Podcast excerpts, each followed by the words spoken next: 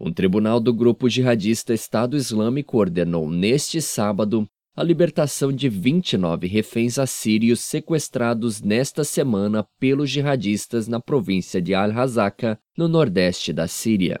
Segundo fontes do Conselho Militar Sírio, os civis sequestrados já estão em liberdade, porém eles ainda estão em um dos povos tomados pelos extremistas nas proximidades. As negociações para a libertação dos outros mais de 200 reféns assírios continuam.